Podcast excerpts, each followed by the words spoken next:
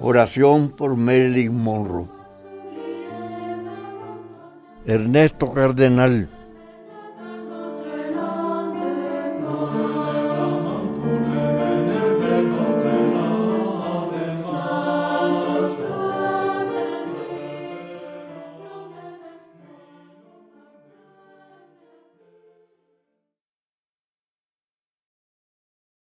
Señor, recibe a esta muchacha conocida en toda la tierra con el nombre de Marilyn Monroe, aunque ese no era su verdadero nombre.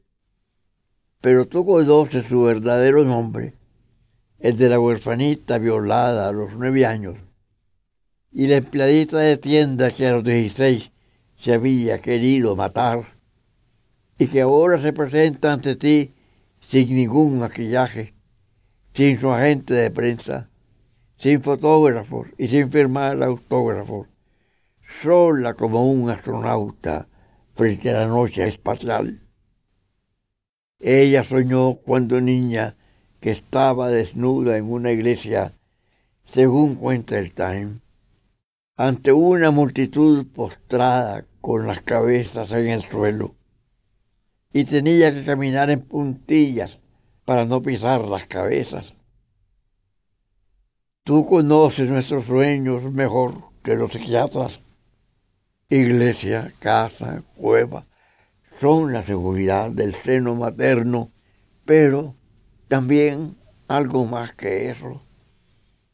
Las cabezas son los admiradores, es claro, la masa de cabezas en la oscuridad bajo el chorro de luz, pero el templo no son los estudios de la 20th Century Fox el templo de mármol y oro es el templo de su cuerpo, en el que está el Hijo del Hombre con un látigo en la mano, expulsando a los mercaderes de la 20th Century Fox que hicieron de tu casa de oración una cueva de ladrones.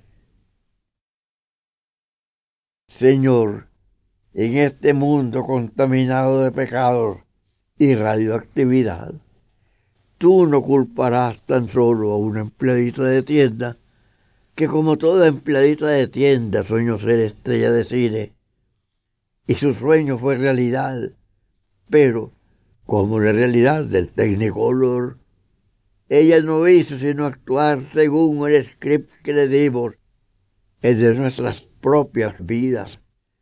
Y era un script absurdo. Perdónala, Señor, y perdónanos a nosotros por nuestra 20 century, por esta colosal superproducción en la que todos hemos trabajado. Ella tenía hambre de amor y le ofrecimos tranquilizantes. Para la tristeza de no ser santos, se le recomendó el psicoanálisis.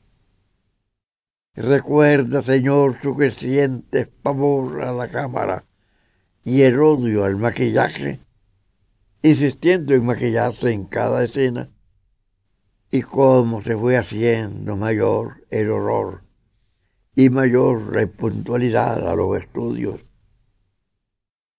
Como toda empleadita de tienda, soñó ser estrella de cine, y su vida fue real como un sueño que un psiquiatra interpreta y archiva.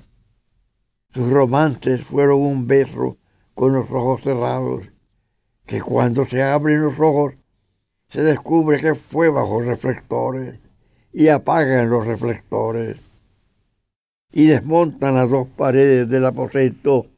Era un set cinematográfico, mientras el director se aleja con su libreta porque la escena ya fue tomada como un viaje en yate, un beso en Singapur, un baile en Río, la recepción en la mansión del duque y la duquesa de Windsor, vistos en la salita del apartamento miserable. La película terminó sin el beso final.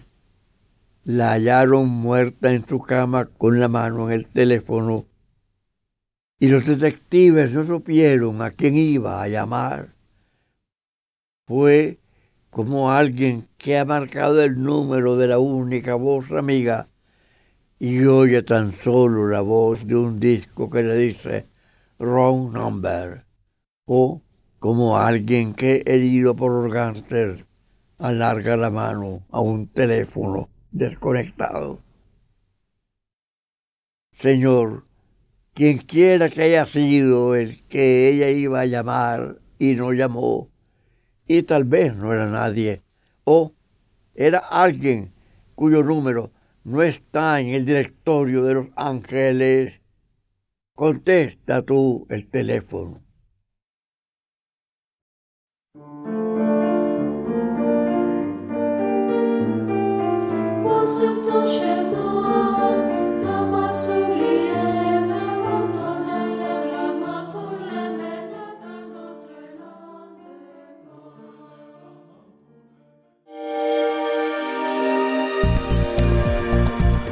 Descarga Cultura. Descarga Cultura. Punto UNAM.